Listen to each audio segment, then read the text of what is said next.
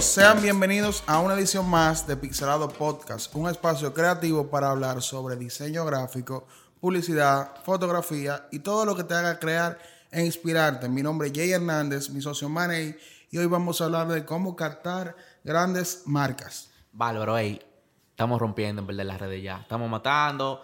Tenemos ya un par de seguidores heavy que nos están tirando muchísimos mensajes. Nos están mandando un par de sugerencias heavy también que las estamos tomando en cuenta. Pero tienen que saber que, señores, no, no es un podcast diario tampoco, porque hay algunos que están desesperados. Güey, te mandé la, sugerencia y no he hecho nada. Es al paso. Eh, Jay, ¿qué te pareció el último podcast? El último podcast me encantó, realmente fue algo nuevo, porque fue improvisado. O sea, no teníamos tema y tuvimos que sacar de abajo. No, que yo llegué y te levanté, fue. Papá, tranquilo. Dilo así, loco, porque no fue de que... que yo estaba durmiendo y tú llegaste desesperado a grabar, pero logramos hacer una buena locución. Logramos, no, rompimos. Rompimos. Dígalo duro. Rompimos. Ah, ya no. Rompimos porque es que la gente lo está diciendo, los otros vainas. Entonces, si grabamos uno que está más duro que los otros que han dicho que rompimos y rompimos, vamos a hablar del tema, loco, porque en verdad el tema de hoy está. no, no está de que picante, porque esto no es una vaina de dembow ni nada. Está profesional. Muy profesional. Eh, hoy vamos a hablar de un tema eh, que es como el, mayor miedo de, de cualquier freelance que es trabajar con, una marca grande, trabajar con, empresas de renombre o marca país. El invitado que tenemos hoy es un invitado que ha trabajado con grandes marcas, como dice Jay, es el tema de hoy, pero señores, ese pana yo lo conozco ya de hace muchísimo. Estaba conmigo en la UAS y eso fue como 2007, 2006, por ahí, yo no me acuerdo. Más o menos. Pues, ey, no habla, loco, porque no te he presentado. Está bien, ya te hablaste, no le pares. Señores, aquí tenemos a Víctor de la Rosa. Uy mejor conocido como Vitico, realmente. Yo no lo conocía, o sea, yo sabía tu apellido, pero no me acordaba. Vitico, ¿qué es lo que tú dices? Nada, mi gente, aquí, gracias por invitarme a Pixelado Podcast. Para mí es un privilegio eh, estar con ustedes. Eh, muchísimas gracias por la invitación y también apoyar dos personas que son como mis hermanos Mané, que empecé contigo en la universidad, aunque yo deserté en el primer semestre. Señores, yo le hacía la tarea a Vitico. Me tiraba todos los días. Mané, oye, oigan, señores, oigan. Nosotros estábamos normal en la clase. Eh, Vitico al lado mío, se supone que estamos los dos juntos. Estábamos atendiendo la misma vaina. Él me tiraba en la noche. Mané, ¿qué fue lo que es el profesor? Y yo, pero tú estabas ahí la tarea, tal, yo viste con la tarea, al final de tal vaina, tiene que ser esto lo final y toda la vaina. Tiene que, tiene que agradecérmelo a eso. Y al final se salió a la universidad, yo también me salí, gracias a Dios. Así que estamos lo mismo. yo estudiaba, tú no, pero lo salimos igual. no, lo que yo hacía lo que a mí me gustaba, así no, no. Historia del arte no me gustaba. A ti no te gustaba nada, loco, en verdad. oye, a ti no te gustaba nada. Pero nada, seguimos aquí y con todo, con todo que nos hemos salido de la universidad, que nos salimos mejor ambos. Vitico ha llegado lejísimo, señores, ha progresado muchísimo. No tenemos, no lo estamos viendo con un Ferrari todavía, pero eh, no, eso no, es que no es un Ferrari, es un Lambo. Bueno, un Lambo, que le sale. Yo creo que yo creo que mi hermano Jay debe darle ahora como un chin de, de algunos puntos que vamos a tratar hoy para que vayan como cogiendo nota. Eh, hoy vamos a hablar de cómo captar grandes marcas. Eh, nuestro invitado es una persona que ha tenido la experiencia y tiene años de experiencia trabajando con marcas país, marcas internacionales. Y él, desde su punto de vista, nos va a dar eh, puntos claves para que cuando le toque a uno de ustedes trabajar con alguna marca grande, no tengan miedo y puedan desarrollarse. Exacto, cómo captar grandes marcas. Y una de las marcas que se puede mencionar, o varias de las que él ha trabajado, son Brugal, Presidente. Y Sanville. Y Sanville. También Helados Valentino. Helados Valentino. Y una payola ahí para pa Víctor Rosario que hizo los lo lettering y la vaina de lado Valentino. Ey, tenemos pile de contacto, loco, un par de conexiones, heavy. Pero antes de comenzar con el tema, queremos saber más de nuestro invitado. Víctor, cuéntanos de ti. ¿A qué realmente te dedicas? Porque Vitico. Vitico, yo soy de la familia. Vitico, Vitico. Para que te sientas cómodo. ¿A qué realmente te dedicas? Porque, o sea, no sé en, en qué rama encasillarte. Cuéntanos tú. Bueno, mi nombre es Víctor Manuel, ya como todos me conocen. Actualmente soy presidente de AMS Multimedia, la empresa matriz de un conglomerado de empresas que tenemos. AMS Multimedia se especializa en la creación de contenidos para marcas. O sea, no manejamos redes sociales como algunas personas creen que, eh, ah, no, yo soy community manager, soy fotógrafo, no. Nosotros... Okay, crean el contenido. Cuando se habla de contenido, ¿qué contenido ustedes crean? Contenido audiovisual.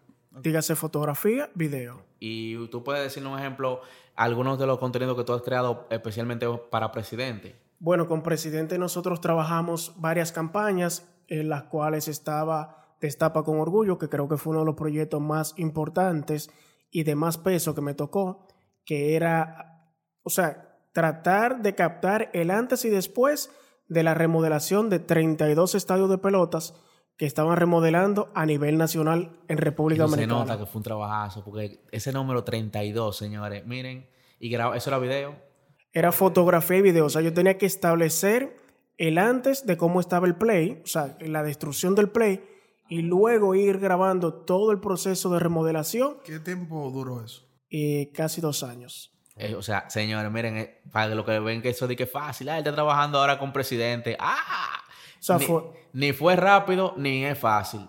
Fue un proceso casi de dos años donde, por ejemplo, nosotros teníamos que un día nos tocaba en la romana, pero el otro día llegaban los ingenieros a un play en Barahona. Ah, teníamos nosotros que estar en Barahona. Sí, porque si yo no hacía el antes, no había forma de tú poder establecer el proceso de remodelación. Exacto, o sea que había que ser puntual en eso, aunque uno lo vea como que, ah, tanto los blogs ahí tirados, mentira, había que ser puntual. O sea, nosotros a veces teníamos que tomar carretera de madrugada en un turno, o sea, tú manejas, yo descanso un poquito para poder llegar a tiempo al destino que era. Una cosa, hay algo que la gente tiene que saber. Muchas de las fotos que ustedes han visto en las redes sociales cuando hay festival presidente son de este hombre y antes también, la foto de la discoteca. Señores, hay que, hay que empezar desde, Empezamos muy pronto, lo sabemos, pero Vitico también tenía, era el dueño de RD Party, que quizás muchas personas la conocen. Y muchas de las fotos de discoteca, así, las de los tigres, tú sabes, borracho y vaina. Y, eventos importantes también. La que andaban con el cuerno, los que andaban con el cuerno y la vaina, salían ahí, era RD Party. Se armaban mucho lío por esa foto, sí. Mucho. Y no, incluso, él no, él no inició tan bonito como es ahora. Yo lo conocí, yo, mi primera experiencia trabajando con, alguien, eh, fuera de, que tenga que ver con, un trabajo independiente, fue con Vitico en la página Villamey Online. Villamey Online. Él es el creador oh, de sí, también, Villamey Online de la primera página. Uno de los precursores de, de, de, páginas. Exacto, de, páginas de música urbana de este país fue Villa Mayor Live. Anteriormente lo que se estaba utilizando era el sistema de foro, que era Dominican Hip Hop, que era la líder. O sea, era la líder y era la única en ese momento. Eh, seguida de Mundo RD. Mundo RD viene y toma lo que es ya como un poquito HTML con Randy. Eh, Randy. Como si fuera un blog. Exacto, se me fue el nombre. Y Ángel Diseño que siempre eran los que estaban brillando. Entonces se me prendió el bombillo de realmente la inicialmente Villamella Online iba a ser una conexión de promociones en Villamella. Entonces yo iba lo que iba a hacer uno amarre de que para que todas las promociones contratar a, uno y hacer la fotico de los lanzamientos. Fue inicialmente, pero ya dado que yo estaba con el boli, en un programa que se llamaba Ruta Urbana, que era por Power 103, no me recuerdo exactamente. No me recuerdo exactamente la emisora, que se llamaba El Parizón junto a Freaky Philip, DJ Philip. Y de, y de, ahí saliste victorioso. Claro, como Exacto, entonces ya yo como tenía un acercamiento a los artistas urbanos en ese entonces, eh, me fui asociando y le fui diciendo, mira, tenemos este proyecto, y me fui dando a conocer y jalando contenido, obviamente, para mi marca, que era Villa Mayor Online. Pero, luego, de eso, ¿cómo fue esa evolución de pasar de tener una página urbana a tener una página de eventos? Eso fue una transición, me imagino que, es súper difícil. Ahí es que veo. Bueno, la de eventos no. Yo pensaba que te iba a decir la de, la de trabajar con marcas, porque eso fue una transición como que era fuerte. Sí, pero todo tiene un principio. Al, al él cambiar el norte que él tenía, que era de una página de música, en sí era piratería aunque se hacían entrevistas, cambias y evolucionas a una página de eh, eventos y por ende te vuelves fotógrafo. ¿Cómo fue tu experiencia de comenzar a hacer fotografía? Cuando yo te conocí, tú no, tú no tenías ni siquiera un celular bueno para tirar fotos. Pero tenía cámara.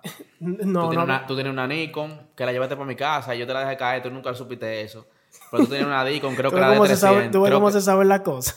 No, pero yo me acuerdo que tú tenías una Nikon. Sí, sí. Yo empecé con una Nikon de 3100. Exacto, yo me acuerdo. Bueno, mira, sucedió, para no resumir mucho, sucedió el cierre de Villamella Online, ya todo el mundo sabe la historia. Eh, nada, RD Party crece en una desesperación, por así decirlo, de retomar el mercado digital, que es donde yo me defiendo y es la rama donde yo sé manejarme. No quise ponerme en venta de que, ah, no, yo ahora voy a ser contable, voy a poner una escuela de... No, o sea, muchas veces cuando tú estás quizás por tomar una decisión desesperado o algo, recuérdate cuál es tu fuerte, cuál es tu pasión. Porque a, partir de ahí tú no lo ves como un trabajo, tú lo vas a ver como es algo que te gusta y que te lo estás disfrutando. Entonces, tenemos, comen- tenemos el clic del día. Uy, uy, uy. Entonces, cuando iniciamos con RD Party, te voy a contar un poquito, esto quizá nadie lo sepa. RD Party viene siendo una mezcla de dos proyectos que habían en ese, en ese entonces en el mercado, que era bufeo.com, que era la página de los jevitos Sí. que no pasaban para el bajo mundo, por así decirlo. Y también lo que era um, Events. Eran dos páginas muy élite de eventos. Entonces, yo estaba viendo que ellos estaban dejando pasar un mercado que era quizás el tipo B, tipo C, dígase Villa Consuelo y Avenida Venezuela.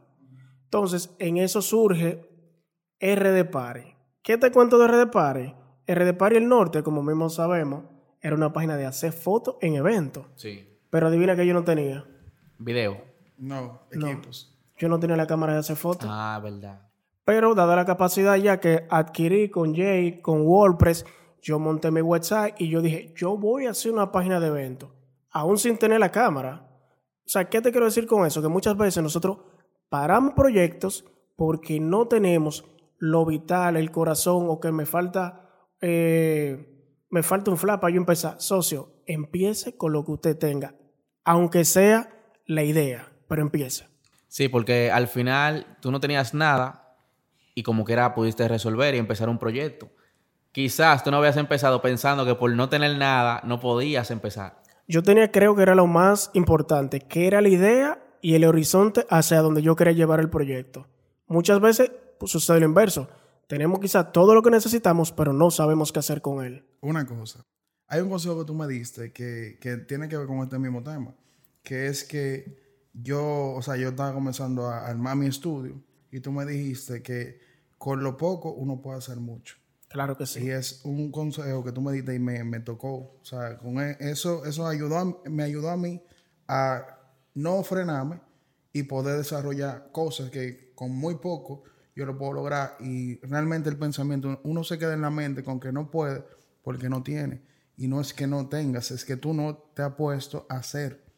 Y creo que el mayor, lo que puedo sacar de esto que tú dijiste es que hay que tener, Enfocarse. tener idea y accionar.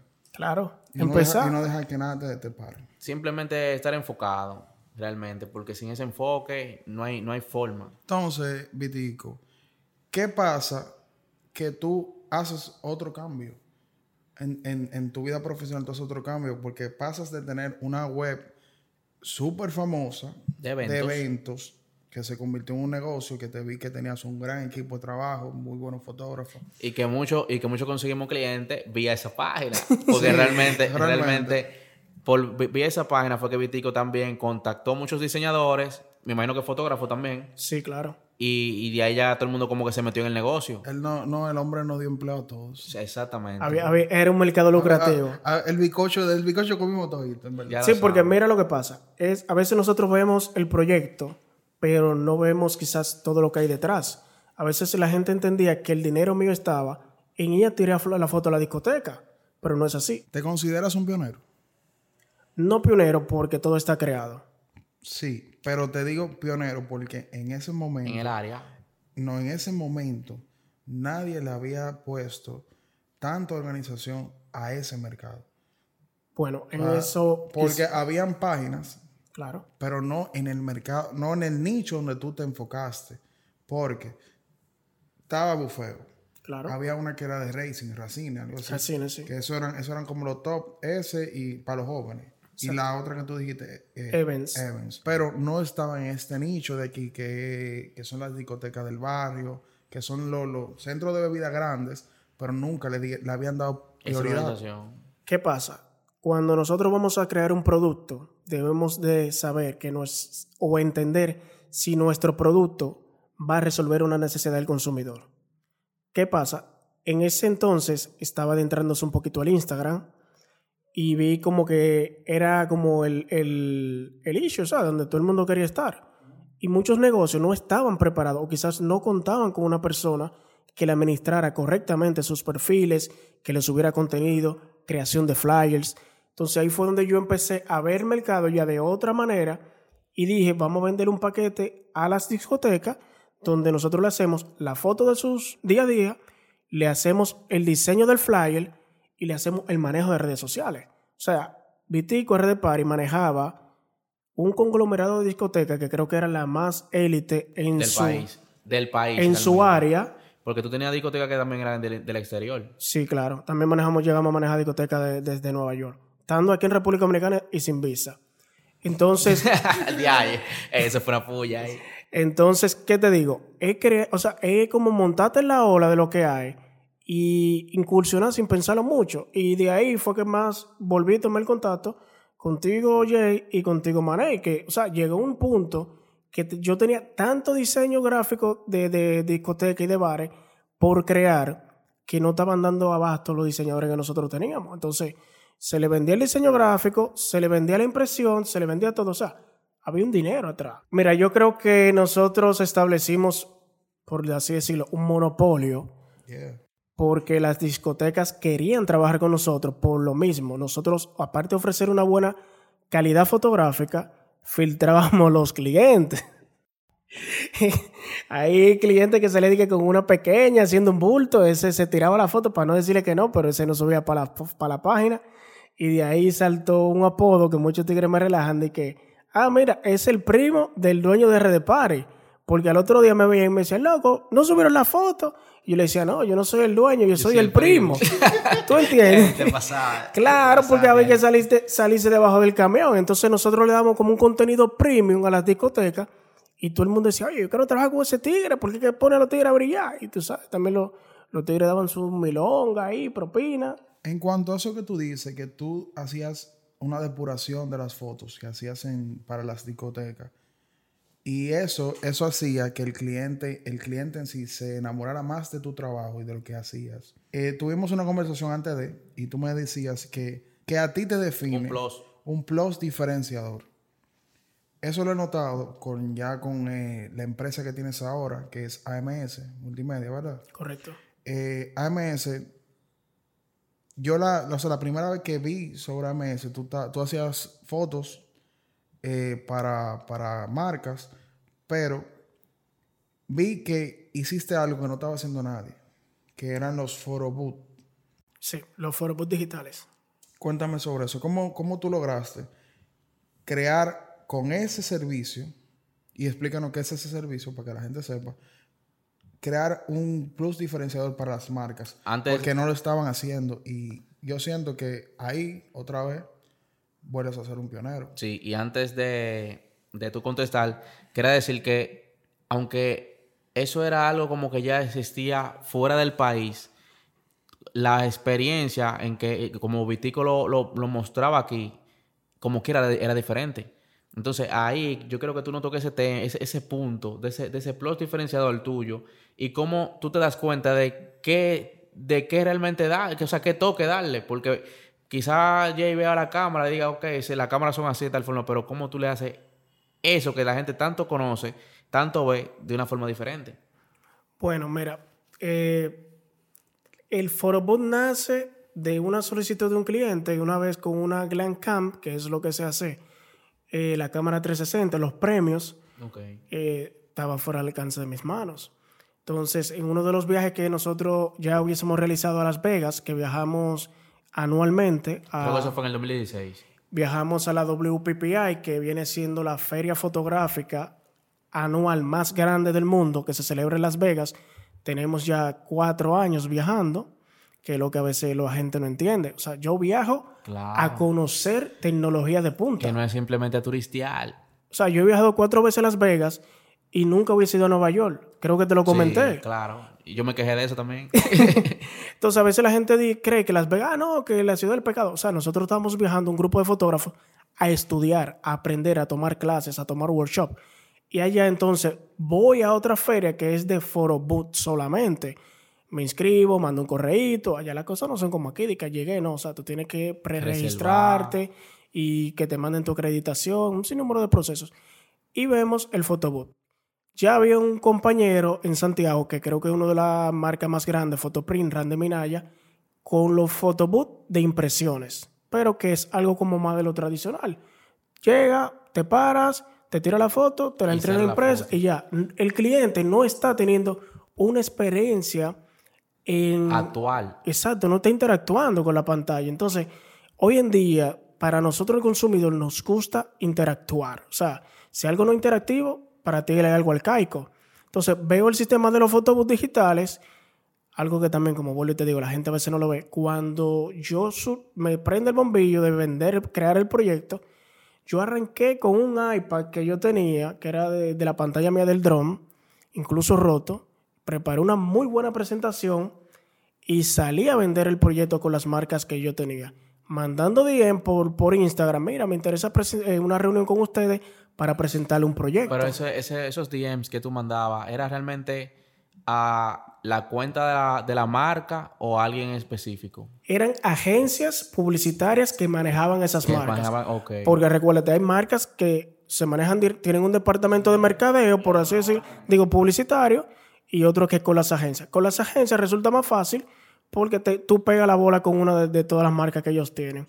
Entonces, salí a vender el proyecto. De verdad, yo no tenía ni el iPad Pro que necesitaba, yo no tenía el aro de luz que yo necesitaba. Y nada, salí a vender el proyecto con mi iPad en mano y con mi presentación en mi MacBook Pro, que es parte también del bulto que hay que venderle al cliente. El cliente hay que venderle que tú estás bien, que tú eres próspero Exacto. y que tú no necesitas. O sea, yo soy yo y vamos a ver qué es lo que es. Y de ahí resultó que enganché con unos cuantos clientes, me dijeron, mira, nos interesa. O sea, después que yo vendí, agoté reuniones presentando, me fue un poquito medio desalentador. Gracias a Dios, viví a leer mi novia, mi apoyo, siempre, estate tranquilo, vamos a ver que las cosas fluyan. Y así fue. Después de un tiempo comenzaron los clientes a preguntar, mira, del proyecto que tú nos presentaste y esto. Y de ahí surgió el proyecto. Ahora, actualmente yo tengo como cuatro fotobús digitales que están operando en muchísimos eventos. ¿Y de qué tiempo duró o tardó de que te respondieran? Hubo un lapso de más o menos un mes. Como un mes. Bueno, para que vean, señores, no, no fue, no fue que le tiraron el otro día. No, y- Un mes, o sea, un mes en la situación que tú te encontrabas, eso era mucho. Claro, o sea, yo tenía el proyecto, estaba, tú sabes, con el entusiasmo. Exacto. El miedo sería, después de ya tú invertir, aunque no eran los los- los- los equipos indicados, después de hacer la inversión y, y tener, coger el riesgo que ninguna marca te lo acoja, ese era el miedo. Y ese mes, supongo, fue frustrante. No fue frustrante porque, o sea, esto era un modo beta. O sea, yo no tenía nada creado. Yo salí a ver cómo me iba antes de hacer una inversión. O sea, no iba a ser una inversión para dejarla ahí cogiendo polvo, como muchas veces no sucede, que porque quizá un cliente nos dice, mira, fui a tu y tú no tenías aire, tú te embalas, compra un aire, pero pasan tres meses y no llega un cliente. No sé si me entiendes. una prueba para evitar el error. Se podría decir. Entonces, eh, ya yo creo que antes de topar el tema, hay algo que te quiero preguntar. ¿Cómo fue tu primera experiencia ya en la agencia AMS con tu primer cliente grande, tu primera gran marca? ¿Cómo fue esa experiencia para que nuestros oyentes sepan que cuando tú abres un negocio y llega la primera marca, ¿a, qué están atentos? O sea, ¿qué le puede pasar? Ahí te puedo decir que tú que me conoces, Jay, y por ejemplo podemos retomar el tema de Bellamey Online, yo siempre me he caracterizado de hacer cosas con calidad.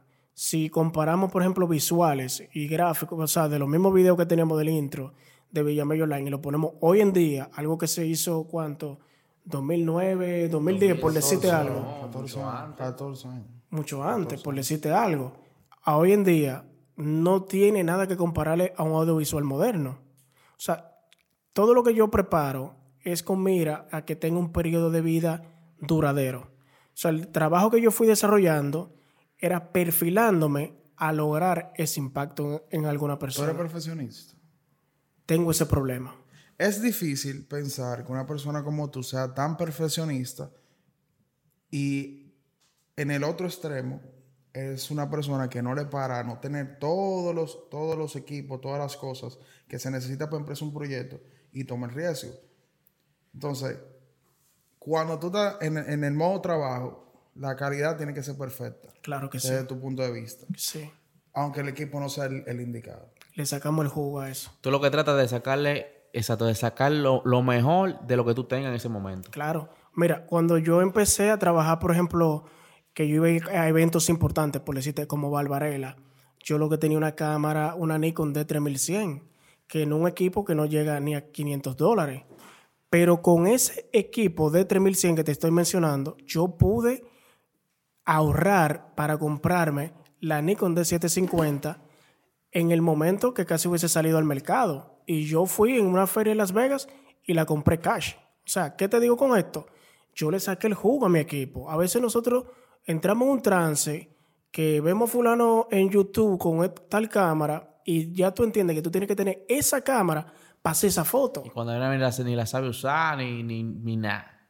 Brother, yo he visto tigres con equipo alta gama, todos los lentes, toda la vaina, y no tienen el mismo resultado que nosotros.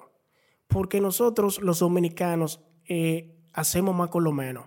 Y como dice el poeta callejero, la necesidad aumenta la creatividad.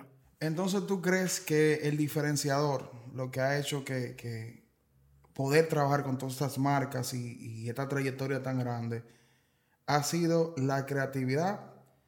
Eh, así- ¿Ese ha sido el, el- el método para tú retener los clientes? Ey, no es por nada, Jay, pero esa pregunta como que no es tuya. Esa pregunta como que usted la dijo a alguien, porque no, está yo la busco en profunda. Google. Yo la busco en Google. Bueno, mira, yo soy mucho de creatividad e innovación. ¿Qué te digo con esto? Cualquiera puede tomar fotos. Cualquiera puede hacer diseño gráfico. Ahora bien, ¿qué tú estás haciendo diferente en el diseño gráfico que te caracteriza, que te haga necesario para una marca? Porque eso es lo que está pasando en el mercado.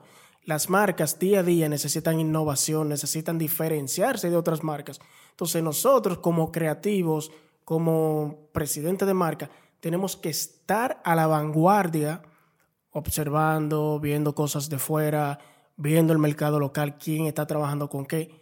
Y ahí entra la, la innovación. Pero de nada te vale innovación, tecnología, tener presupuesto, si tú no tienes responsabilidad. Eh, hacer al cliente que cuando tú le dices esa pared azul y mañana la vamos a tener azul, tú lo tienes que hacer. Tú sabes que ese es uno de, los- de los puntos que también, yo mismo lo he mencionado ya en el podcast, de que es uno de los puntos más difíciles. Para mí incluso es muy difícil ser responsable la mayoría de veces. Y yo creo que ese es uno de los puntos que tenemos que tomar más en cuenta cuando comenzamos a hablar de grandes marcas. Las grandes marcas no van a llegar si no somos responsables realmente. Y no tanto responsable, es que siempre te van a llegar con que eso es para ayer. No te van a llamar y que mira, eh, estamos en febrero y vamos a trabajar la campaña de diciembre. O sea, hay a veces que amanecer, hay que presionar. A veces tú tienes que ser el malo de la historia, hasta con Jay, que yo y le digo, trabajar hora extra, porque la- No, es- eh, siempre se trabaja hora extra para poder siempre ser no. responsable. O sea, ¿Con 24 Jay? horas. ¿Cómo con Jay? ¿Qué pasó con Jay? ¿Jay es responsable? 24 horas del día ya no dan para trabajar como trabajamos antes. O sea, Entonces se podría decir que uno de los tips principales para llegar a captar grandes marcas es la responsabilidad. Mira, por ejemplo, hay muchas cosas que quizás tú ves en el día a día y tú ni sabes que fuimos nosotros que las creamos. Por ejemplo, Sambil, que fue un cliente que yo quise durante cinco años, lo logré en 2019 y entré fue por un correo. O sea, me llegó un correo, yo de fresco dije, vamos a reunirnos porque quería conocer la marca y tener un acercamiento con ellos. Y nada, gané la licitación por encima de algunas otras empresas que estaban. ¿Qué pasa con Sambil? Teníamos que hacer unos montajes de unos proyectos, pero Sambil, dado que es un centro comercial, solamente permite trabajar dentro del centro de 11 de la noche a 6 de la mañana. Dígase, nosotros trabajamos en el día la producción que se iba a montar dentro de Sambil Y después, explotado, teníamos que esperar a las 11 de la noche Para seguir trabajando. para comenzar a montar dentro de- del local. Y a veces terminábamos a las 4, 5 de la mañana. Y eso era un shower y volver para la oficina a seguir creando otras cosas de Y me gustaría saber de ese punto que tú dijiste, que- tú dijiste que es por licitaciones, o sea, eso es como por, co- por concurso Claro. de, de agencias. Cuando te, te dijeron que ya eras tú que ibas a trabajar en ese proyecto, ¿qué tiempo tomó de cuando te dijeron que sí y a empezar? Bueno, eh, yo le puse una condición que fue quizás el punto más que debatimos, que era que tenían que entregar, tenían que darnos el 50% del proyecto anticipado y que nosotros trabajamos con crédito de 30 días. Hubo una política que no, que 60, yo le dije que no, que yo no podía trabajar con esas condiciones. Y gracias a Dios accedieron a las condiciones de nosotros. Perfecto. Entonces, a la hora de tú trabajar con una gran marca, ¿cómo es el proceso de las licitaciones? ¿Cómo tú te metes en el concurso? ¿Cómo tú haces ese proceso? Porque, ejemplo, si yo quisiera trabajar con una gran marca, ¿cómo yo puedo hacer ese, ese proceso? ¿Cómo yo puedo lograrlo? Desde tu experiencia, ¿cómo tú le sugieres a los oyentes para poder trabajar con alguna marca? Bueno, tiene que comenzar a soltar un poquito el Instagram, tiene que empezar a crear tu perfil de LinkedIn, donde es que tú te vas a topar con los gerentes de marca eh, y un sinnúmero de personas que son las que manejan las grandes marcas. Eh, ¿Qué te digo? Sé un poquito más sociable y, ¿El networking ayuda? claro, es vital. ¿Cómo tú haces networking para una empresa así? Bueno, ¿qué te digo? Lo primero es que tienes que asistir a eventos sociales, tratar de rodearte de ese círculo.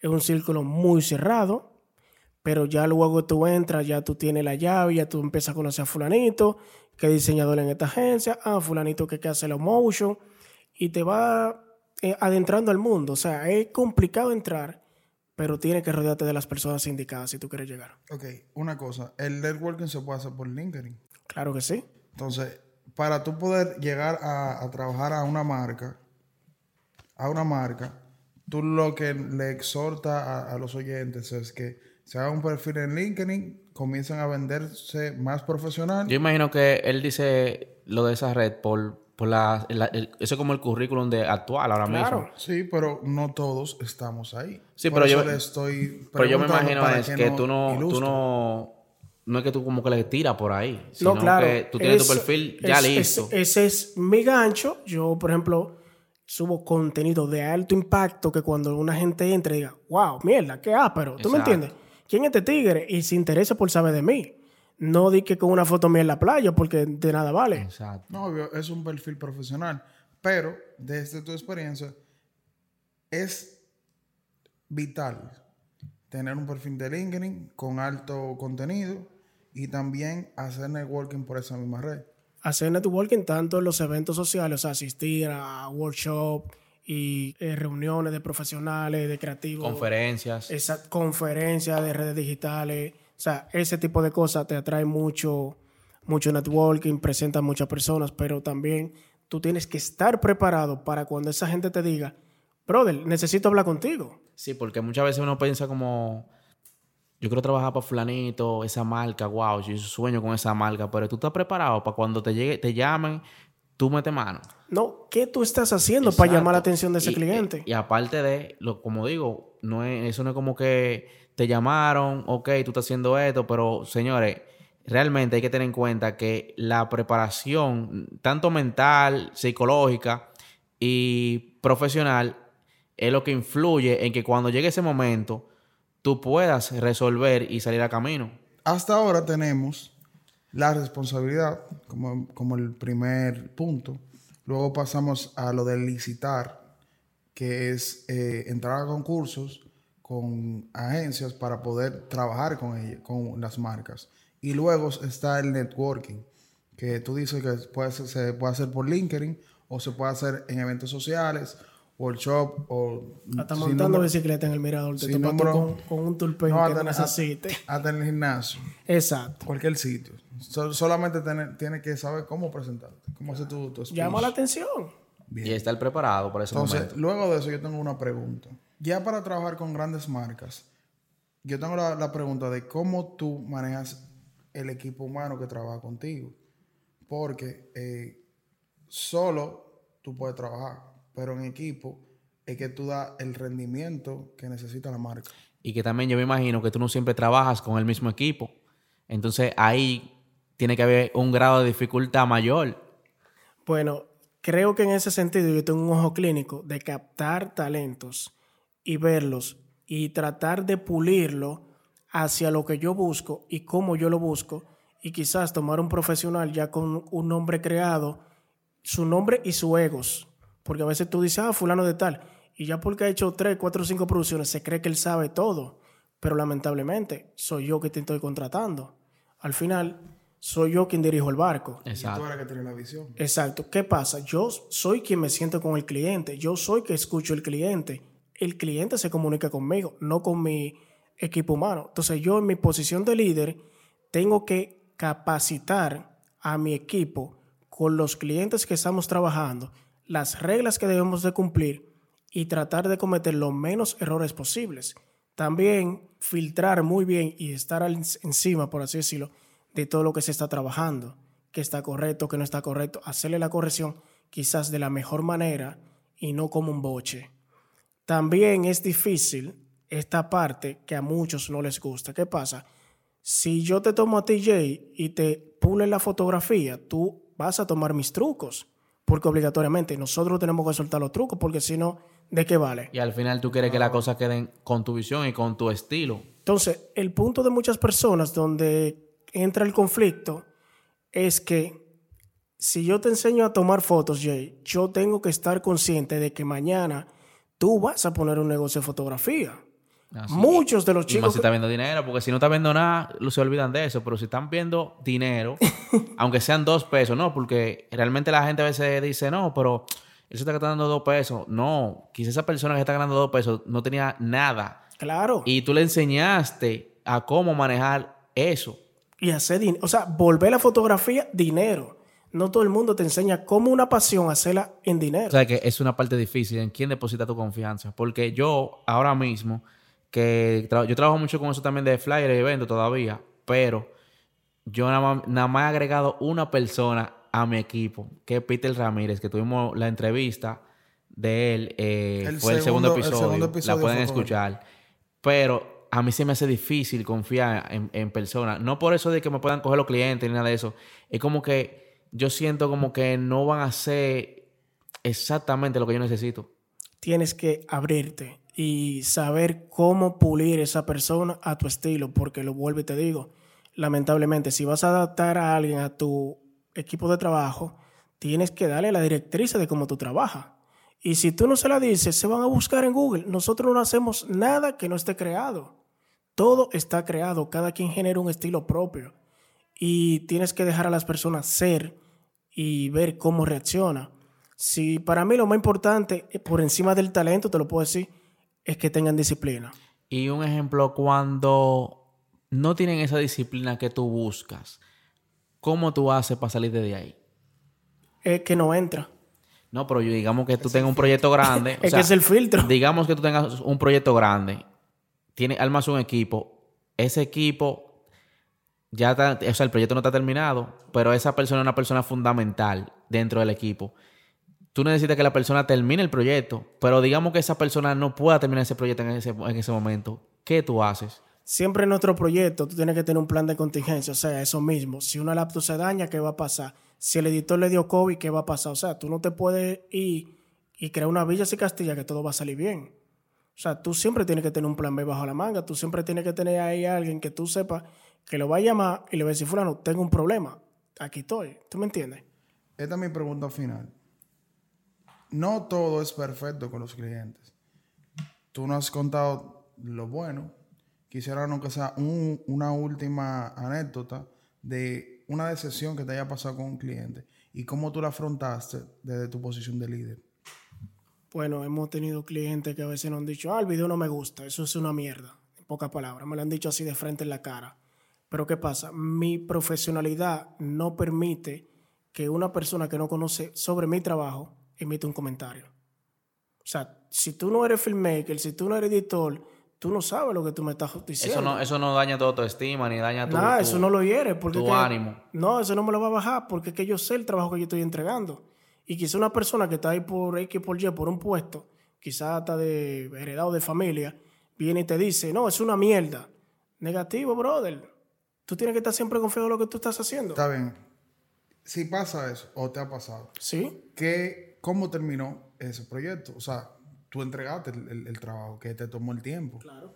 ¿Cómo tú sales de ahí? ¿Cómo te pagan tu dinero? ¿Qué tú haces? No, porque En, ya me, en esa situación, ¿qué me, tú haces? me tienen que pagar porque ya hay un proceso ya, pre- o sea, de documentos, cotizaciones, órdenes de compra, o sea, ya el proyecto como quien dice está pago, yo lo que tengo que entregar. Ahora bien, tú lo que tienes es que buscarle la vuelta al cliente, él te diga lo que te diga, llenarte de paciencia, decirle, ok, ¿qué es lo que tú estás viendo mal? ¿Qué no te gusta? ¿Qué tú entiendes que podemos mejorar? Ven, siéntate conmigo y explícame. Porque al final hay un contrato ahí. O sea, Claro, te tienen que pagar sí o sí. Claro. Y tú ya te entregaste.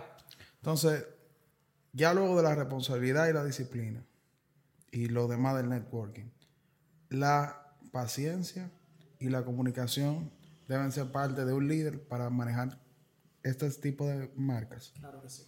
Paciencia y Sabiduría, de todo, todo lo que tú quieras llamarle. O sea, uno se tiene que llenar de, de todo lo que es la vida. Creo que tenemos que invitarte de nuevo. Ya yo no voy a estar aquí realmente, pero lo vamos a seguir haciendo. Lo hacemos por Zoom. Lo hacemos por Zoom. No, tú puedes también venir aquí donde Jay y yo de lejito, pero no importa. La cuestión es que nos quedamos encantados con tu exposición.